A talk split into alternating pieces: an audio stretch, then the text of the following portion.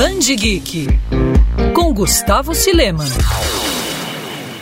O artista Lipe Dias lança o próprio selo de quadrinhos, a LDZ Editora, um braço da LDZ Escola de Artes Visuais, instituição criada e mantida pelo desenhista brasileiro. Carro-chefe da editora, a revista Cavalo de Pau, é uma coletânea de histórias inéditas desenhadas ou escritas por Lipe Dias, apresentando uma nova safra de quadrinhos. Na primeira edição, os leitores vão conhecer a origem de Tim Punk, campeão universal de MMA, além de testemunhar uma jornada em busca do Eldorado, a origem do confronto entre a turma dos Sacis e o King Kong, o nascimento do Pinóquio aventureiro e o surgimento de Índigo, o lobisomem de Sorocaba, em São Paulo. A HQ tem 64 páginas e tem o objetivo de levar ao grande público anualmente novos conceitos para graphic novels.